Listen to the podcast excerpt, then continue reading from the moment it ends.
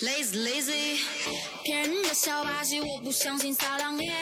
不是就是我的方式，就是不屑一顾啊。放肆的在里面摩擦你的我才不想触碰你的 tricky tree。有个 bitch，她想在我耳边说句。大家好，欢迎来到今天的来都来了，我是你扣。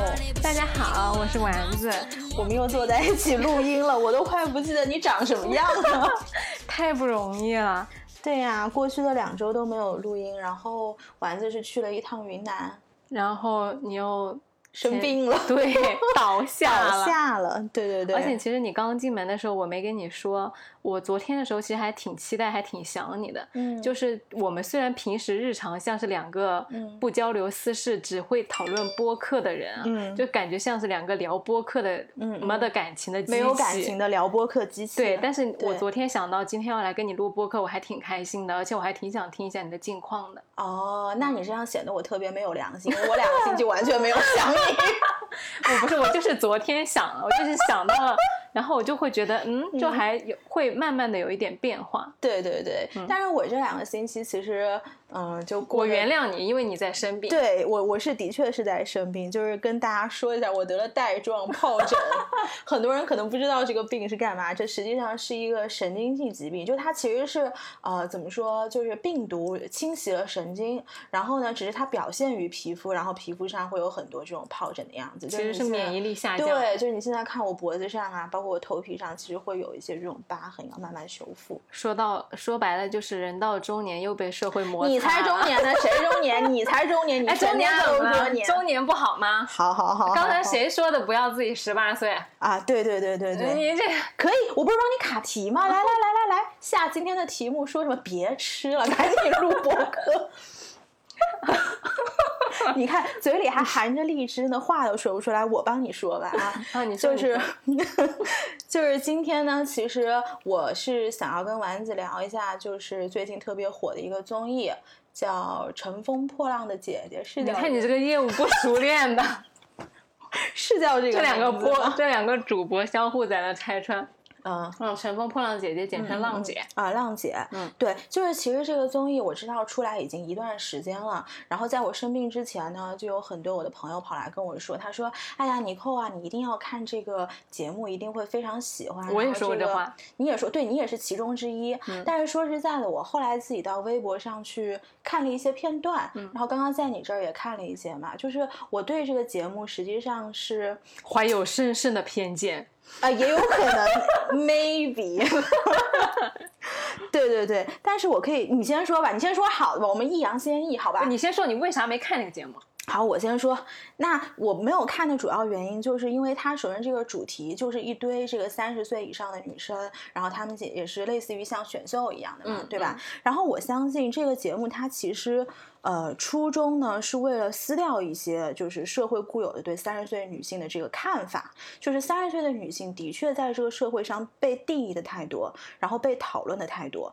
但是你要知道撕标签的这个动作，其实第一步你是承认了这个标签，而是你是在不断的强调这个标签，嗯，就是这些姐姐们，当然在舞台上的状态是非常好的，然后，但是这个社会的现实是，大部分其实三十多岁的这个中国女性，她就是为了柴米酱醋油盐茶在这儿，在这儿转悠，对吧？然后可能是围绕着小小孩、老公、家庭在这儿转悠。然后呢，我就看到一些片段，比如说那个伊能静采访，然后她昨天我看到她采访，好像是说就。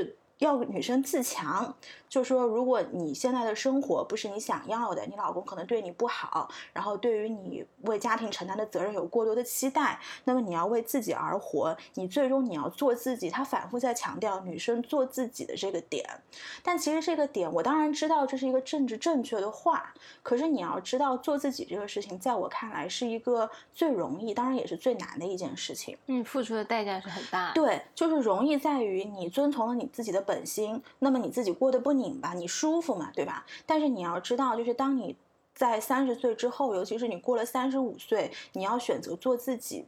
遵从本心的代价是非常大的。那么伊能静说这个话，其实她自己也算是有一定社会资历，包括人生的经历啊。那么她这个有点像什么？就像你自己衣食无忧了，然后你跟别人说你要遵循诗和远方。我觉得以这样的一个视角对仍然在生活中挣扎的很多三十岁的女性说这个话，对于她们来说是不公平的，女她们有这样的要求，就是 有点像何不食肉糜的感觉。对，就好像马云跑出来说：“哎，其实我也不是这么看重钱，我还是更加看重精神的。”创建了阿里，对我还是特别呃看重精神世界。我怀念我原来在杭州师范当老师的那些单纯而美好的日子。对，就是我觉得你在这样的一个撕标签的过程中，其实。你会给很多真正三十多岁在生活中挣扎的女性一定的焦虑，而且你给他们的要求是不符合他们实际的生活的状态的。包括黄圣依刚刚不是你给我刚刚给我看那个片段嘛？那是我昨天看到了我自己也不是很认同的一个点。对你刚刚就是刚刚丸子给我分享了一个片段，就是黄圣依她昨天在舞台上就说：“哎呀，这个跳是大碗宽面吗？”呃，他是 everybody，就是他说的是，呃，虽然他们年纪已经渐长了，但是只要你努力，只要你坚定，那你永远十八岁。对，就这个点，你让我一个真正三十多岁的人听起来是什么？首先。的他的原话是这样的，就是说，我看后面这些女生都比我们小，那么你这个点强调的是小一定是好的，就是你强调的是女生年轻一定是好的。第二个就是他倡导是所有人，你只要努力，你都能十八岁。但是为啥我要十八岁？对的，就是我并不觉得十八岁是一个人生理想的状态，对对吧？那么你不能说你给社会。传递这样的价值观，就是而且这个节目应该本身就给社会传递的就是，只要你努力，你不必永远十八岁，你可以二十八，你可以三十八、四十八，只要你努力，你五十八还是可以活得很开心。对的，就是我觉得你不必去强调说你要变成十八岁这样的一个青春靓丽的状态。对，说实在，以我一个三十岁的人，我看他舞台上这么一些姐姐们穿成那样蹦蹦跳跳，我觉得略微心酸。我觉得人，我三十岁就我就想有三十岁的这种 peaceful 的状态，我四十岁就想有四十岁的状态。想见王菲。和哎，对，exactly，还是俞飞鸿啊？俞飞鸿，exactly，就是我觉得你没有必要去给任何人说你的人生就应该怎么样。可能有的人他就是想要当咸鱼，或者是有的女生她到三十几岁，我就是乐意围绕着柴米油盐酱醋我就想相夫教子，我就想相夫教子。你能说她不美吗？我觉得可好了。对呀，对吧？就是这个社会，它一直需要去强调女生，要么你就应该做一个强者，就像古代的价值观就是强调女生应该是一个弱者，那么你柔柔弱弱的男生对你才会有。保护欲，那么你才能够有一个就是依附于男人，会有一个比较好的生活。然后你现在的一些价值观就觉得说，你三十岁的女性，你应该为自己而活，你不是任何人的附属品。这个东西，其实我觉得这两种强调都是错的。我觉得唯一比较合理的是，看你自己内心想要什么。你可以过任何你想过的生活。对的，只要是遵从本心的，就对你来说就是对的三观。是，嗯，就是这个节目呢。就你刚刚说的那个年龄焦虑的问题，我也就是有感受到。其实有时候姐姐们啊，说是说要做自己，说是说，就是我虽然年纪大了，但是我仍然怎么怎么样，但是我还是会被他们偶偶尔那么几句话、几个瞬间传到传导到焦虑感。就是他们好像是我一虽然五十了，但是我仍然像二十一样年轻，我仍然青春美貌。但是我觉得就是。我其实想要的状态就是，我如果五十了，我就是可以放心的老去。嗯，我可以不要年轻美貌了，嗯，我可以不要紧致的皮肤和光滑弹性的那种感觉了，我可以松弛了，我可以缓慢了。对，但是我可以更睿智。对的，就是你没有必要老是拿年龄老去之后的短板和曾经有的那些辉煌去活在过去里。对对，这个是我觉得这个节目有时候。确实，就像你说的一样，会呃给人传导到的一种焦虑。嗯，但是为什么我特别喜欢看这个节目呢？嗯，我昨天把那个看看三十岁的女性有多心酸，还是我二十岁的好。嗯，哦，这个这个点倒是也蛮好的啊。嗯嗯，就是我你你这个点会让我看吧，你们这些老女人，让你们跳两点钟，让你们跳。没有这么恶毒，但是确实，如果你看到三十岁的话，你可以更珍惜二十岁的生活。嗯，我喜欢看这个，一个就是我前我喜欢到什么程度呢？就是前两天他那个节目刚播出来的时候，几个组，一个是兰花草组，是啥？宁静，就他唱的那个歌是兰花草改编的，特别好听。而且就是宁静、阿朵和梁梁什么来着？对不起，你你看着我，我根本就没看，就是周杰伦那个师妹哦，梁 Lara 啊，对他们三一个组，然后还有一个就是大碗宽面，这两个组的节目我反复看了五六遍，嗯嗯，然后第二天早上起来，我又对着那个手机在那看。真的太美，你觉得美的是什么？就是她，她和呃十八岁的小女孩跳出来的舞是不一样的，她是有力量感，而且很魅惑的。你真的你知道，当你说出十八岁的小女孩跳的不一样的，我心里想的是胳膊手没有这么灵活了，扭头没有甩的那么动了，颈椎有点不好了。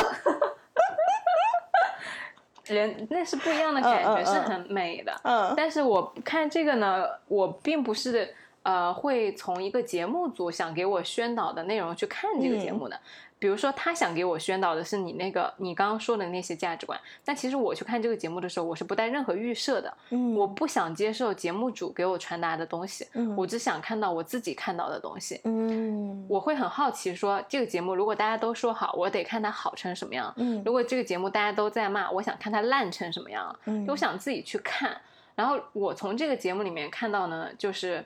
中年女人有中年女人的困境，怎么说？就是我其实看到的不是他们在撕标签，而是我看到了他们很不容易的一面。不管是伊能静，还是宁静，还是阿朵，其实他们过去都有一段很辉煌的时间。嗯，但是在那个过程里面，你们他会看到很多，比如说阿朵以前以性感著称，但是她掉在这个性感的标签上，她就下不来了。嗯，或者说伊能静，她现在是小孩的妈。嗯，但是。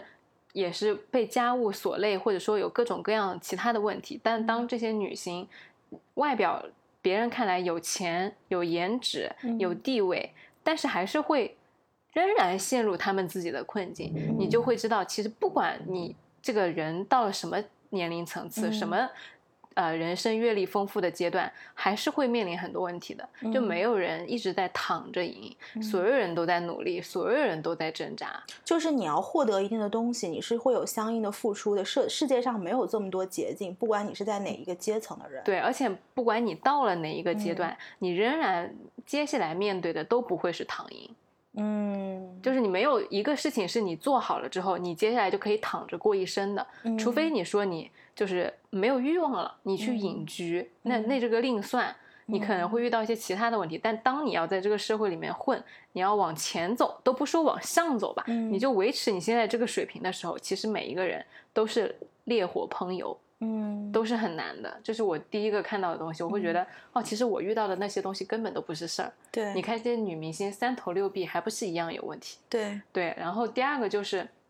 我会看到这个节目里面有很多每一个女明星，她除去标签之外，她这个人的丰富的立体度。嗯，有人在这个节目里面，她是一个自我的找回。伊能静她说了一句话，就是她说我在教这些其他呃女明星唱歌的时候，嗯，我会觉得我是伊能静，而不是米粒的妈妈。嗯，她。突然就意识到了，她是她自己，她是一个会唱歌的女人。嗯，然后还有一些，比如说宁静，她在刚开始的时候很拒绝融入这个女团，她就觉得她永远要在 C 位，我就是一线的大咖。但是慢慢到后面，她就跟另外两个伴融入的特别好，到最后就舍不得另外任何一个人走。然后或者又有像张含韵这种，像你刚刚说的周杰伦那个师妹，对不起，我到现在都记不住她名字。对，就他们。处于一个长期不温不火的状态，我到现在就是大家都不记得他们的状态，他们再重新返回这个舞台，就是他让我看到，你不管是处在什么样的阶段，可能你现在不得志，你没有成所谓的成功，你没有达到你所谓想要的呃状态的时候，你还是不能放弃你自己，嗯，你还是以就是要一如既往的去坚持去积累，可能你在一年之后、三年之后，或者说不可预见的一个未来。会有一个机会给到你，嗯，你如果抓住了，你是可以实现的。就像张含韵那样，你十多少年前、十年前、二十年前的酸酸甜甜就是我之后，我们就不记得他。但是谁能想到，到现在为止有一个乘风破浪的姐姐，让她重重回大会大众的视线。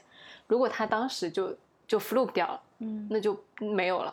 但是她现在回来之后就非常的靓丽，所有人都在称赞他，就真的是一个很有才华的人。嗯，那其实你刚刚讲的这一些是，就是你以一个观众的视角去看一个节目，就是你撇开了年龄这个事情，你只是看到他们自己本身的表现。我会看到他们就是三十加、四十加和五十加的人，让我感觉对，就是年龄是没有是没有边界的，对，是没有一个很强的 label 告诉你你嗯三十岁应该做什么的。他们这几个女明星三十岁的状态不是统统整齐划一的，嗯。四十岁的状态也不是整齐划一对的。，exactly，就是我觉得人的阶段其实不应该是以年龄来划分的。对因为有的人他可能进入生活就是承担生活所有的东西要承担的晚，或者有的人他可能生来起点比较高，那么你的包括心态啊，包括对生活的这个接受度啊，其实是可早可晚的。嗯所以我觉得应该是以你人生的阶段来划分，而不是说真的我三十岁就应该怎么样，四十岁应该怎么样。对，因为这是一个很简单粗暴、迎合社会主流的状态。嗯，但是你看，他们每一个人在不同的人生阶段，他们的状态是不一样的。那你就会觉得说，其实人生每一个阶段都是有千，就是真的是千奇百怪嗯的状态的。但是没有关系，嗯。下一个阶段是一个新的篇章，嗯。就不要去失望，不要去抑郁，不要嗯。去自我否定。嗯，可能下一个阶段你就会有一些不一样的惊喜在嗯等着你。你这个让我想到很多刚刚进入职场的小朋友，他可能在职场上遇到了很多问题，然后呢，或者是因为职场除了你的努力之外，其实会有一些运气的成分，以及你说的不可控的因素在里面。那可能他当下会觉得自己的投入跟产出不是特别成比例，但是我一直觉得，就是你所有的付出，不管这个事情最后做成没有做成，呃，世界上是没有弯路的，就是你走的路，其实最后都会在某一个时间点给你一个 payback。对，嗯而且它这个不是一个线性增长，不是嗯说像那个二二算了，数学不好，就是不是一个你丸子看向了我，我跟他摇了下头，告诉他我不懂这玩意儿。就是不是说你给多少，你嗯就会相应有多少回报，对可能是你给了一百，正态分是不是算了算了，就嗯这一趴过，？OK，就是可能你它是一个我是个数学系的人，你知道吗？你跟我说定义什么什么什么意思？不要自我羞辱了，好吧？是这样的，是不是？对对，就不是这样的。这个什么呃，slope 就是斜率大于一的。这段能不能剪？别剪，别剪，放这儿吧，放这儿吧。就是斜率大，斜率大于一嘛，嗯，斜率等于一是四十五度，对不对？其实这里应该摆两张图，就是说我斜率为正，斜率为正，right？斜率为负就是从上到下了，对不对？forget it，哦，OK，OK，你继续就。是它不是一个说这嗯样缓慢向上的过程，它可能是一个像线团一样会嗯折回来、弯折、曲折，然后最终指向一个终点的过程嗯。，这就是你经常喜欢说的，人生是一场马拉松，对的对的对吧？你可能在前一百米的时候没跑赢，可能倒数第一、倒数第二了，结果我靠，后面这些跑的贼快的同学 体力不支了。或者说什么呃想上厕所的呀，然后崴脚的呀，对吧？，对呀，中途要退赛的呀，跑了一半跑不动的呀，然后最后你各种状况都慢慢慢慢，的你就到终点，哎，我怎么是第一名？会有这个情况。所以我看这个综艺呢，就会看到很治愈的一面，就会觉得其实嗯大家都很困难。嗯我妈经常跟我说，但她现在已经不说了，因为我、我后来跟她沟通过这个问题。嗯她经常跟我说，想让我过一个呃很容易的生活，但是嗯我就越来越意识到，然后看这些女明星的生活，我也会就是印证到说，不管是你是女明星，还是有钱的人，还是嗯普通的上班族，你都是有困境，都是要努力的。嗯人不可能容易，然后女人你也不可能因为你是女人，嗯而变得更容易。嗯就像我刚刚问你一个问题，我觉得嗯那到底有没有人的人生是容易的？嗯我觉得。就是每个人都会觉得自己的人生不容易，但是呢，你的人生如果让别人来看，因为每个人可能受到生活的暴击的程度是不一样的，所以他的忍受力是不一样的，就是能够接受的东西的多少不一样。可能我看一个傻白甜、白富美的人生，我觉得我靠，这点事儿算什么呀？嗯，对吧？可是他自己在当下一定是很难受的，对，所以没有人觉得自己的人生是容易的。或者说像我们，我们会觉得哇好焦虑啊，我们碰到的事特别难受。但是可能对于一个吃过特别多苦，然后一直在拼命奋斗的人来说，他就哇靠，你们这算什么呀，对吧？就一样的。我看这个综艺还是看出了很多很丰富的人生故事。嗯，因为我觉得这才是姐姐们有的东西。嗯，她们有的不是胶原蛋白，对，有的不是十八岁的青春活力，是阅历，是故事。对对对对对，没错。嗯。那么就是除了这个节目之外，我们其实也是在慢慢变成姐姐的嘛。由当年的妹妹，然后一你第你还记得你第一次被人叫阿姨的时候吗？可能是在大学。我跟你说，我第一次被人叫阿姨的时候，我是逼着那小孩让他给我改口的。我的天哪！对，而且我以前姐姐有一个小孩，他应该叫我姐姐的小孩叫我什么来着？叫我姑姑姑。看你是哪边的姐姐？是爸爸那边的姐姐。爸爸那边的姐姐，就是叫我忘了，反正我最后一直必须他必须叫我姐姐。然后我妈妈说你叫他妈妈叫姐姐，他叫你叫姐姐。我说不管，强制叫姐姐。对，这个是我以前的阶段。然后现在别人叫我阿姨，我觉得你不叫我阿姨，你还能叫啥呢？就是就是就是我自己会心里有一点难受。如果我还逼着小孩叫我姐姐的话啊，那那你到底有没有年龄焦虑啊？嗯，就像我，你看我们开还好，就是我说中年吧，然后你说你才中年呢，对吧？就是你对中年这个东西可能没有这个，我是开玩笑的，但是我的确是不会有那种，就是我什么年龄应该做什么事情。我觉得这其实跟我父母很有关系。那你抵触你成为中年或者成为阿姨吗？我就是中年了呀。就是，但是你你对你阿姨这件事情 OK 吗？我现在非常 OK。我不 OK 的是什么阶段？是我大概在二十八岁左右的一个阶段。嗯，对，那个阶段我是不 OK 的，而且我还会有一点反抗。但是现在，我觉得我就是应该当别人的阿姨，别人不叫我大妈就不错了。哦，叫大妈，我觉得是不尊重。对，哎，但是我好像也叫过别人大妈，但是真的是外婆级的人了。哎，但是我们那边就是你看啊，像北京人，他如果叫大妈，就是那种老太太才叫他大妈。对，我就是叫老太太但是，但是我们那边的习惯是，大妈就是你这个人，你叫不了她阿姨，辈分叫不了阿姨的，她可能比阿姨再大一点，你就叫她大，但她也没到老太太，可能就是四十几岁。但是你看上海就叫上海老阿姨哦，对，就还是叫阿姨啊，对对对对对对对，哎，上海这个很好，果然还是上海人讲。我觉得这个尊重女性在这里是做的挺好的，对。其实说说回年龄焦虑这个事情啊，我不是特别会有年龄的概念，就直到每一年我过生日的时候，那个数字增长的时候，我才会觉得，哎，原来我马上要过三十二岁生日了。我记得我在二十七八岁的时候发过一个朋友圈，可能或者是 maybe even younger，可能二十五、二十六岁的时候发过一个朋友圈，就那个时候刚刚开始有微信朋友圈，我说我觉得女性最好的年龄是三十二岁。我记得非常清楚那条朋友圈，我说，因为在三十二岁的时候，我比现在更有对自己人生、更有对金钱以及对事情的掌控力，这是我在二十几岁的时候特别想要摆脱的一个东西，摆脱别人。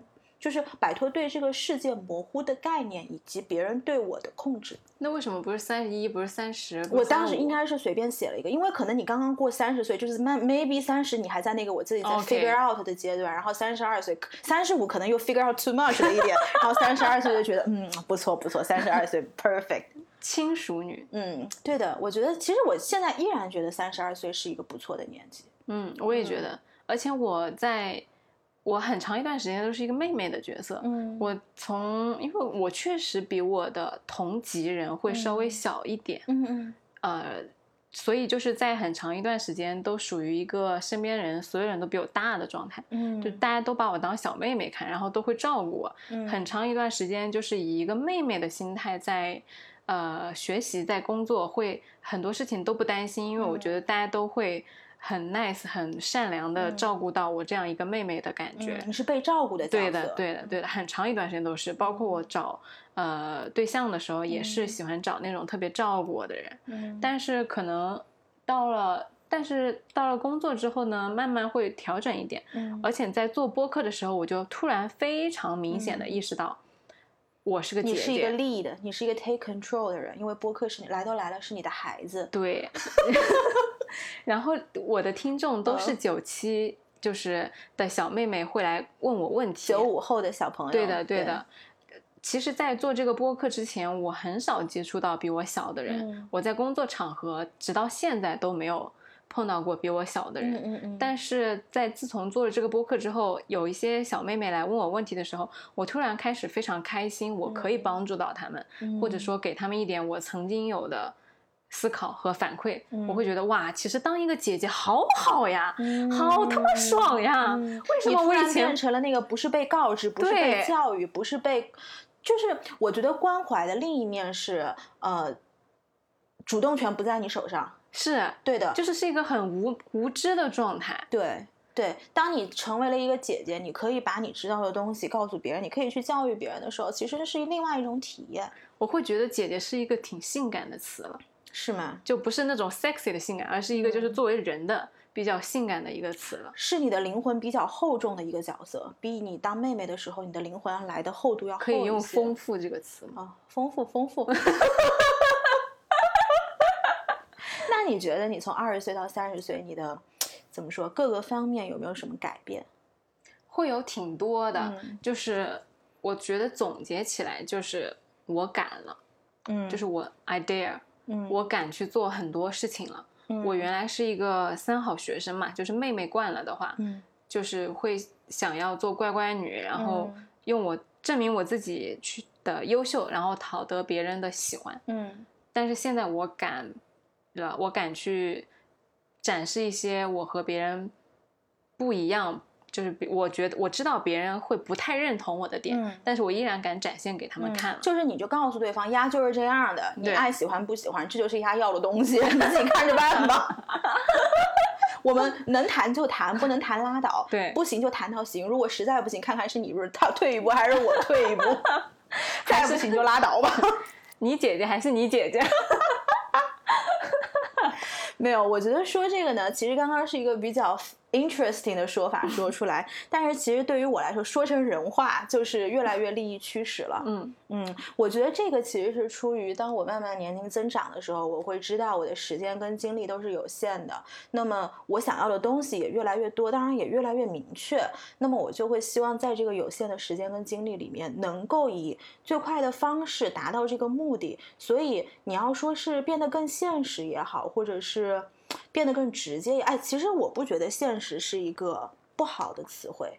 因为大家有的时候会说，哎呀，你这样好现实啊，或者怎么怎么样。可是我觉得，以我现在这个阶段看“现实”两个字，我会愿意跟现实的人接触。谁说你现你就回他一句你不现实啊？你天天嗯活在童话里啊！嗯，对，就是我觉得现实是一个很好，也不能说很好，就至少它是一个中立的、中性词中是一个中性的词汇。嗯呃就是这个现实所，当然打双引号的现实，对于我的定义是越来越高效了。嗯嗯，然后越来越直接了。嗯不是说我说话的方式直接，其实我说话的方式是越来越含蓄了。然后，但是你确实是越来越含蓄了。对，但是我想要的东西越来越直接了。对，我会以一种含蓄的方式告诉你我想要什么。就像我刚刚说的，那我们来谈这件事情，不行嗯我们就谈到行。你要的是什么？我要的是什么？争取在这个大的环境下，我们能够保证大家的利益都能够达到。嗯我们把这事情谈行。如果不行的话，各退一步，或者是看是，当然是这个还是有甲乙方的关系，就是是你想要的事情多，还是我想要的事情多，就还是一个求人谈判地位的问题是谈判地位的问题。对，我觉得这个利益驱使呢，其实在是有一点中国语境下的评判色彩的。嗯其实你所谓的利益驱使，可以换一个更中性的讲法，就叫目标驱动。对，就是你想做的事情，你就会更加的去投入、去完成它。嗯这个东西其实不是不仅仅在工作上面，嗯在我们以前学习上，难道你不要目标驱动吗？难道你为了高分，你不需要去刷题吗？你不仅要去刷题，你还要有针对性的去刷题，你还要去做错题本，你还要去出那个经验的习题集。其实这都是一种所谓的利益驱使的一个大范畴下面的东西。嗯只是说利益驱使这个话，因为中国我们长期把利益驱使或者说现实放在一个不太好的语境里面去说，但是我觉得我也觉得现实是一个很中性的词汇，而所谓的成熟啊，然后理智啊什么的，其实都是可以往这里面归的，只是看你用什么语言去修饰和包装它。嗯，作为一个文字工作者，我实在不觉得这些东西有什么。特别需要拿出来被批判的地方，都是本质上都是一样的。对对对，我记得有一个早上，我当时是看谁的博客哦，Steve 说，对，Steve 说的博客，他有一期我忘了是哪一期，他有个标题叫做“单纯不应该是”。呃，怎么说？单纯不是一个拿来呃值得拿来赞颂人的词汇，大概是这个意思吧。就像我前两天被人家说你好乖哦，我当时心里其实我是愣了一下的，就是我觉得 老娘几百年都没有听过这个词汇出现在夸赞我的词汇里。这个词我不觉得是一个夸人的词汇，嗯，对，尤其你对一个三十几岁的女性说，你说你好乖哦，这言下之意你是在说我傻。啊，就是这个词听着让人觉得不太舒服，我不知道为什么。就可能乖，它就意味着你听话，嗯，你听别人的话了。对，你想什么乖会配上什么动作？摸一下你的头，对，然后说嗯听话乖，对，这样才是一个完整的组合拳。对对对对对，其实就是把你放在了一个相对低的。一个这样的一个地位，被被支配的地位，被支配的地位，对对，所以我觉得“乖”这个词，反正我是不会 appreciate 别人说我乖。对啊，就像我刚刚说的，我当姐姐之后，我就要摆脱我原来乖乖女的这个心态，就我不想再乖了，我就想做一些事情。而且“乖”这个词，它是有站位的，就什么是乖，是谁说了算？嗯，他觉得你乖，那别人，你爸觉不觉得你乖？嗯，你的就是呃上司觉不觉得你乖？就是每一个人对于一件事情的关系不一样。你刚刚说的这几个人都是他站位上比我高的人。我爸爸是我的长辈，我的上司的确是层级比我高。但是你，你跟我是平级的，你首先你没有资格再说人家乖。其实领导他也不会应该用乖来形容你。Exactly，对。你爸也不应该用乖来形容你。我爸要说我乖，你给点钱呗。只有在发红包的时候。嗯，对对，就是乖。他他，你做同样一件事情，可能啊，你的对象会觉得你，如果你有的话，会觉得你，比如说乖，那领你领导不一定觉得你乖。嗯，比如说你陪你对象周末的时候出去逛街了啊，那你领导觉得你不加班，你不乖。对。然后你爸觉得说你陪你男朋友怎么，就是乖这个词，它是一定有一个对方嗯来发出这个评价的，所以不是所有的人。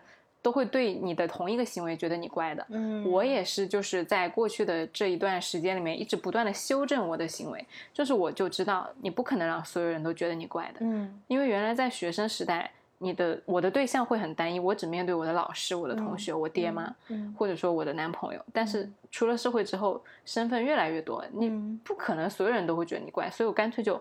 我不要停止取悦任何人，对对，就是你只跟，其实这也是一种更加高效的方式，就是你只跟你合得来，或者是对方也欣赏你的人，对，擦出火花。对于其他那一些，你也没有必要去刻意讨好。我就是做我自己，你觉得我乖，或者你觉得我不乖，我都不相关。对的，对对，其实这个是对的，就是我觉得反，就是怎么说呢？就人到了一定的程度，可能会越来越 focus on 自己，而不是在。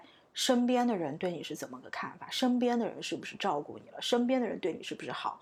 哎，其实我那，你让我想到有一种人啊，就是他可能一路上来都被照顾习惯了，所以当他出社会的时候，他对别人评判的标准是你是不是有照顾到我？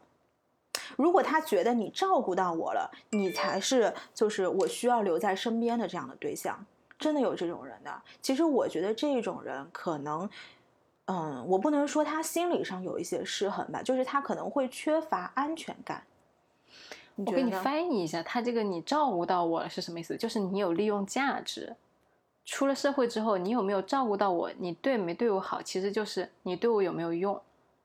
但是有一种人，他单除撇除了利益价值之外，他其实更多要的是情绪上的东西，那也是一种价值啊。对，情绪价值，exactly，对，物质价值、情绪价值，就渣男两大法宝。我们的尼克姐姐永远这个。万物皆可以用渣男论来内化。你不得不说，渣男在这个方面是做的，在 sell himself 的时候做的是非常好的。Best seller。对，如果你所有的，包括你跟朋友的相处，你跟工作上上司的相处，都能把渣男的一套精髓学明白，你肯定是非常棒的。在这里，听众朋友们，我们尼寇姐姐嘴里的渣男，他不是一个贬义词，他是一个非常高级的褒奖。对，就是渣男的技巧是值得大家学习的，渣男的技巧所用的目的是不值得大家学习的，我觉得是这样。好，我们回来就是，就是我们刚刚讲到你的那个利益驱动，或者是我说的目标驱使，其实。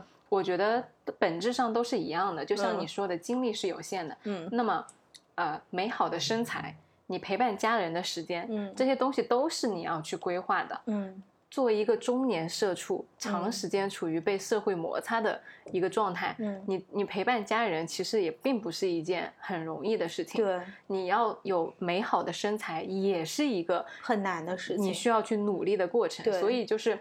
目标驱使和利益驱动，它不仅能翻译成金钱上，或者说你在社会里面取得的某种利益，其实可以翻译成你这个人想要的生活到底是什么样的。你想要回归家庭，还是你想要一个自我的提升，都是要目标驱使去利益驱动的。这些都是你要去最终去努力才能得到的东西。没错。而我觉得就是在你这个利益驱动或者目标驱使的下面。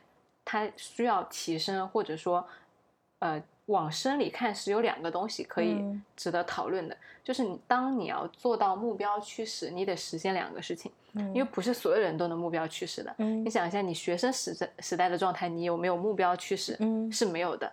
为什么没有？有两个原因，一个就是你不知道你自己要什么。嗯就是你有目标驱使的时候，其实是因为你有自我认知，你知道你自己想要什么，你才能做到目标驱使。第二个就是你要有执行力，就是你当你知道你要什么东西的时候，你还得知道怎么样去实现你这个东西。嗯，就当你有自我认知，同时具有执行力的时候，你才能去完成整个目标驱使的状态。嗯，这是一个我们尼寇姐姐经常讲的，就是渣男他为什么能赢，就是因为他知道他自己的优秀的点，他能去 sell 的点在哪里，同时呢，他又有很强的执行力，他能去做到。嗯，所以他才能够完成那些。啊，不管是他想达到的一些不太好的目的，或者说一些赢得的东西，他都能去做到，就是因为随着你年龄的增长和能力的提升、阅历的丰富，你的自我认知会越来越清晰，然后你的执行力。会越来越强，所以你才能够做到自我驱动。在这个，我特别想讲到一个点，就是我觉得二十的二十岁到三十岁的差别，就是在你去执行这个达到这个目的的过程中，我二十岁的时候可能会顾及我自己的情绪比较多。就首先这个事情，我二十岁的人经常说，哎呀，这事情是不是不太好啊？或者是我能不能做到啊？或者是是不是伤害了什么人啊？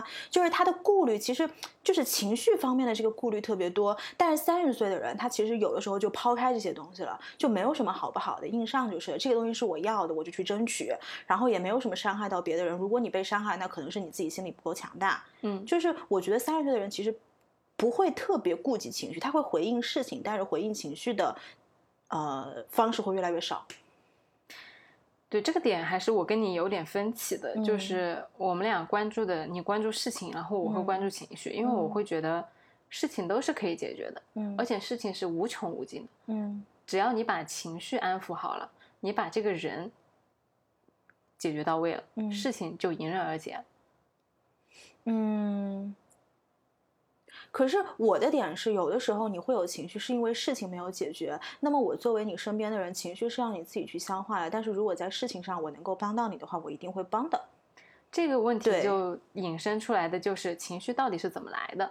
嗯，我觉得这个可能最后还是要 case by case，因为有的人他如果是生性就特别敏感的话，那么这其实我现在特别怕遇到生性非常非常敏感、非常就是很容易像那种受惊的小兔子一样的那种人。就是我觉得照顾这样人的情绪太难了，太累了。可是有的时候他事情不一定是很严重的事情，就这种人只是不一定是你觉得很严重的事情，你可能是没遇到这样的朋友，他自己觉得严重呀。可是他过两天他又觉得不严重了，就是是他的情绪，是这个人首先情绪是有问题，然后他反反复复在一个事情上面，所以你觉得到底是这个人有问题还是这个事情有问题？我觉得是 case by case 的。如果是这个人生性敏感，那么他对于事情会反反复复，那这种人我会，如果你真的碰到 real issue，我会帮你解决 real issue，但是你的情绪，请你自己去消化，因为这是你。与生俱来你的出场配置的问题。但是如果有一种人，他可能本身是一个非常理智、非常稳定的人，可是他遇到了什么事情，他整个人就是整个非常崩溃的状态，那这个时候我可能会去照顾他的情绪。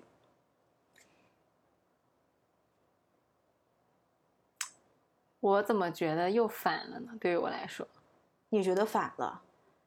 我觉得这个可能是，我觉得呃，就是是这样子的，就是你你刚刚讲那两点，比如说一个非常敏感然后非常纤细的人，嗯，那我觉得如果他遇到事情，他那个情绪起伏这样这样这样这样的话，我会觉得他需要 focus 的是他这个人，就你先得把你自己理顺了，其实你那个事儿根本不是。但是 focus 在你的人的是这个不是我的，这个不是我的职责，我会建议你去看心理医生，或者是不管你去冥想、去瑜伽、做你的疏导，但这不是我的 problem，我是会这样觉得的。哦，就是我们两个人其实关注的点不一样，你关注的是作为朋友我能做什么，对我关注的是他这个人他应该做什么。哦，OK OK，那就 make sense 了。对，嗯或者说我作为一个朋友，我能去给他建议，就是你关注个什么点，嗯就是我会以站在他的立场嗯上会去想你你现在这个状态，你的问题在哪？嗯我觉得你的问题在你个人，嗯，你最好去搞一下你自己对啊。对。然后但是你搞你自己，并不，我不会来帮你搞你。对对，你要去搞你自己，请你去找 专业的人。我是我一直是这样的想法，因为朋友这种疏导，这个说实在的，其实非常有限。嗯，可能你还是要去寻求专业的一些心理上的。冥想呀，对呀、嗯请来找我们丸子姐姐冥想。对冥想呀，对吧？对，但是如果是真正是碰到了事情，那我会希望作为朋友的角色，我帮你能够把这个事情怎么 break down，或者是帮你，我都可以做到。对，然后嗯。像你刚刚说到的那个，呃，很理智的朋友，然后突然遇到了一个比较重大的事情，让他比较崩溃的话，嗯。那我就反而觉得就是他这个事情比较重要，因为他如果是那种很稳定情绪的人，他遇到了一件很重要的事情，他崩溃了，那必然是这个事情比较重要，嗯。你把它解决了，可能他情绪又平稳了。嗯。就我的我的站位是那个人，他的嗯。重点是什么？嗯，OK，那我们讲下面一点吧，就是当你二十到三十岁的时候，就其实我跟丸子觉得还有一点是特别应该被拎出来说的，就是你必须要。这个其实最好是在你二十几岁的时候就开始做，就是你应该把你的健康、身体健康放在摆在第一一位。对，二十岁的人，我当然知道，因为呃，就是我二十岁的时候也做过很多非常 crazy 的事情，可能二绝大多数二十多岁的人没有你那么 crazy。还好还好，就是你当你做 crazy 事情的时候，其实还是要顾及自己的身体。嗯、有很多小朋友，可能包括父母啊，包括身边的长辈，都会说：“哎呀，你这样，嗯、可能会对自己有一些伤害啊，以后可能会留下后遗症啊，什么东西的。”到了三十岁，你会发现，的确是这样的。就是有一些嗯道理哦，虽然被讲烂了，你觉得不嗯屑一顾，哎，但它就是香，嗯而且它一定会兑现的。嗯而且它可能是在你身体比较强壮的时候，你在透支的时候，它是不会被暴露的。嗯通常是到你工作了的时候，你真正需要用到你的身体，嗯，到了那个正儿八经的时候，，对使用它的时候，发现它不太得劲儿了。哎，就是你不造它的时候，你真的需要它的，你好好哄它的时候，你开始养生了的时候，你就发现，嗯，它好像不如原来那么好使了呢。对的，其实在说到这里，就是我特别想讨论一个点，因为我跟丸子都算是现在在一线城市的非常普通的白领，很典型的，很典型的上海的这种白领。那么就是比如像我这次生病是请了两周的病假，对就是我可以说一说我是从一个非常重要的一个项目上被 roll off 下来的，而且呢，就是在这个项目里面，其实我算是。对这个项目比较全盘掌控的一个人，嗯那其实我被 roll off 下来了，对这个项目会有一些影响。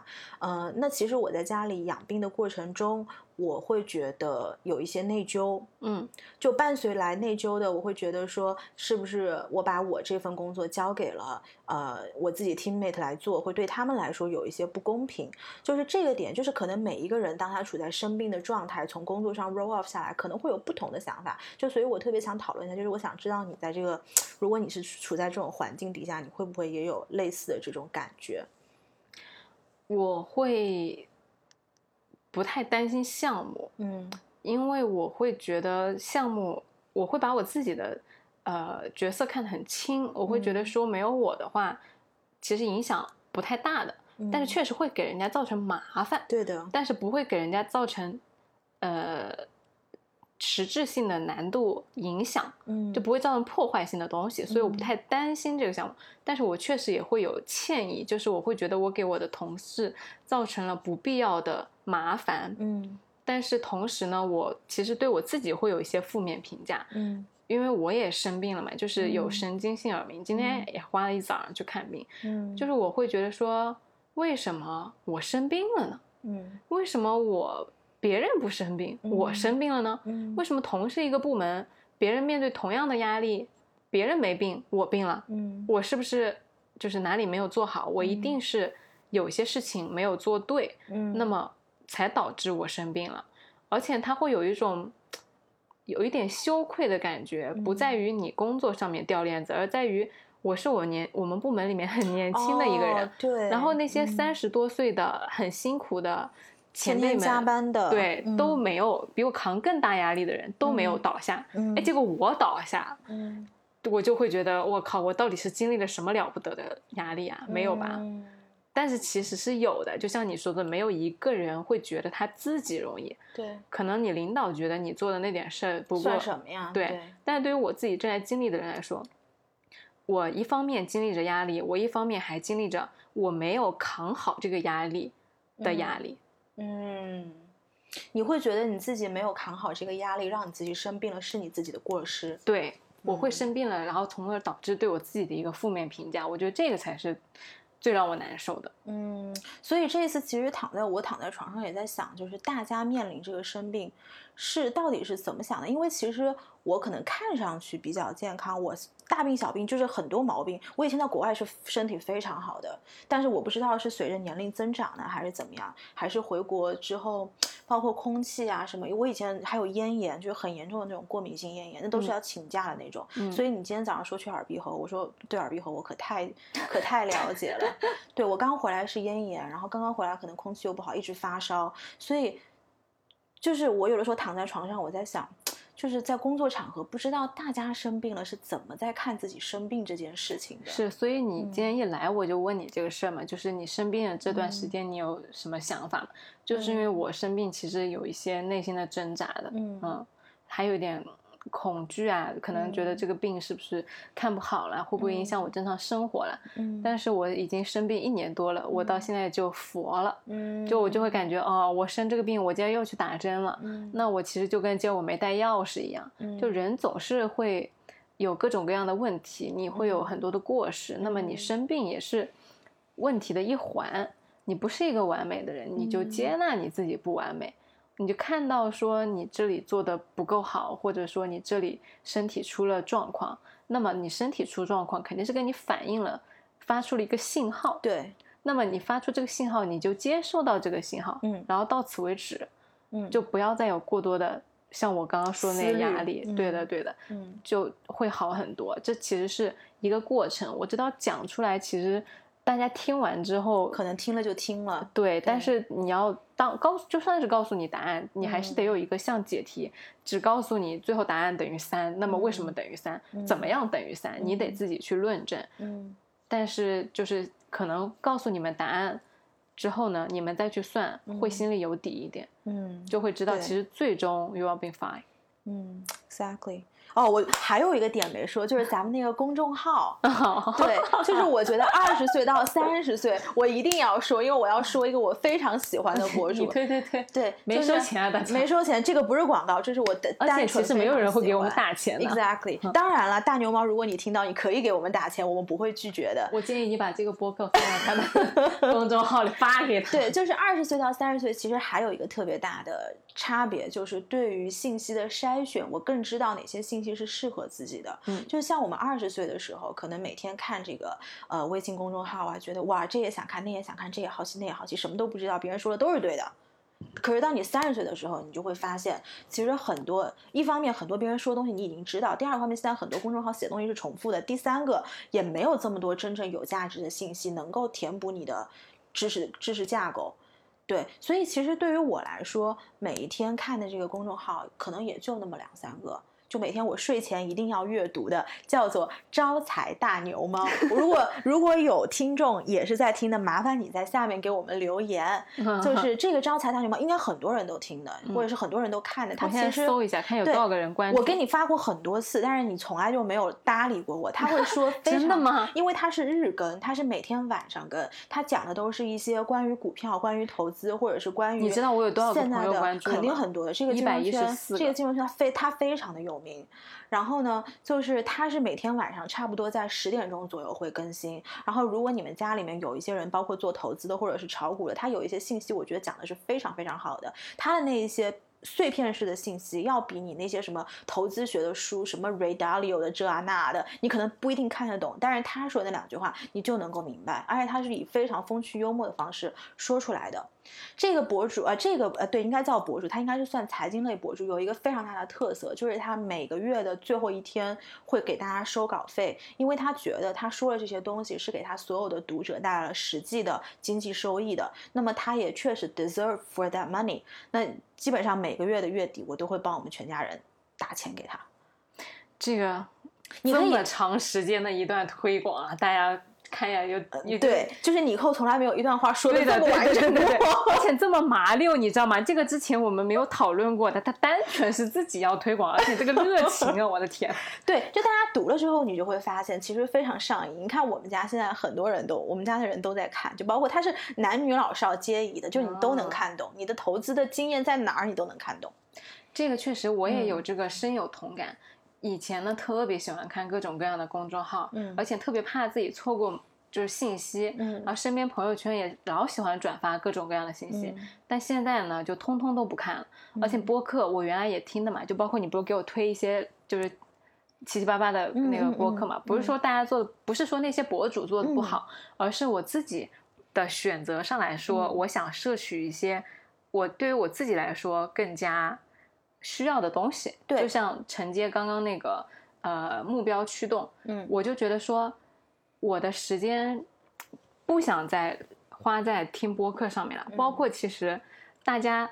也可以不要听我们的播客，为什么会有人来？大家都去看大牛猫猫，不要听我们播客，就是我们刚刚说的话，不要来听我们播客了。为什么会有人想要来听我们俩的播客？我们俩到底是说了什么东西？对对，就是比尔盖茨也有那个什么专门的公众号啊，播客每年推荐的书，比尔盖茨的演讲，对吧？人家那么多那个，哎，你这说完，咱们到时候真的没粉丝了。你这么说，我心里还是有点打抖的。我跟你说，哦，但是这样子，理论是这个道道理是这个道理，只是对吧？嗯，但是每个人的需求是不一样的嘛，就是还是会有人会像我们刚刚那个阶段，他必须会走过一个，我想去看一下市面上所有的声音，嗯，然后最终我会知道我想要听哪个声音，嗯，那他可能很多人处在那个想听。所有声音的阶段嘛，那他会来听我们。对，因为我的底气在于呢，我觉得说我们跟比尔盖茨那种人的演讲是不能比的。嗯，但是市面上的播客虽然我们很小众，我会有底气觉得说我们不比很多播客做的差。对我们其实是我们的信息输出是有价值的，而且是经过筛选的，是谨慎的处理过的。对的。所以就是你去听，我觉得我们的听众听我们的播客是。当你去选择听播客的时候是值得的，但是如果你去看那些就是更干货的文章和系统性的知识和学习的时候，我觉得哦，那你不要来听了。但如果你一旦选择了碎片化的听别人聊天，那我觉得你可以听我们。对，没错，对，就包括有的时候我会跟你听一些播客，可能我当时推的时候都是满腔热情跟你说，这个可能呃博主特别直击我的心灵，就包括之前那个很长的那个播客那个博主，不是你特别不喜欢听嘛，你就觉得。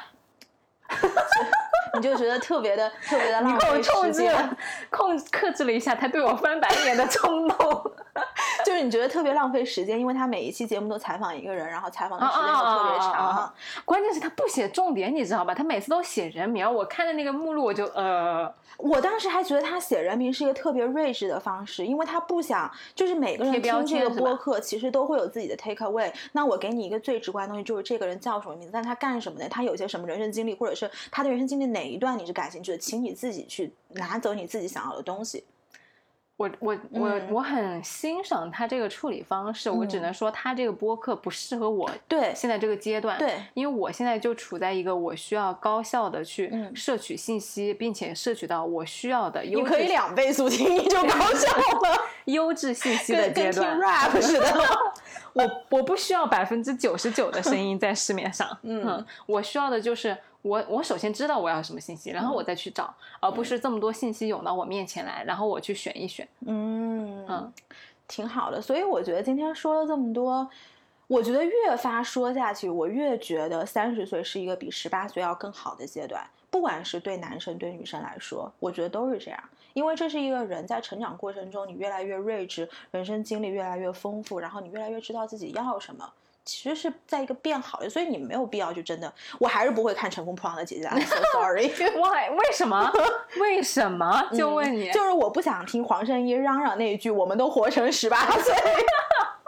完了完了，黄黄圣依的粉丝要来攻陷我们的评论区了。我觉得我们的听众不会有这么多黄圣依的粉丝的，也可也不一定啊，也不一定。如果你是黄圣依的粉丝，请在评论敲一。呃，我们接受那个不一样的声音，接受不一样的声音，接受不一样的声音。对，好啦，那今天这一期差不多了。对我们今天到此为止，到此为止，那就下个星期再见，拜拜啊！什么？我本来想鼓励一下大家，如果有不一样的想法，其实可以跟我们交流。对的，对的，就是我觉得我们俩说的东西，我觉得每一个人的语言的输出其实都是都是有局限性，都是跟他过去所有的人生经历，包括他的现阶段的思维方式是有关系的。所以如果有不一样的声音，其实大家都可以讨论，然后也欢迎加入我们的听友群。我觉得我们俩做这个播客有一个。呃，还挺把自己摆在一个挺低的位置，因为我们不会觉得我们说的话是对的。对，对我们永远在接受新的声音，也在自己的学习。我们就是想跟大家一起进步。嗯，这是一个交流渠道，不是一个教育频道。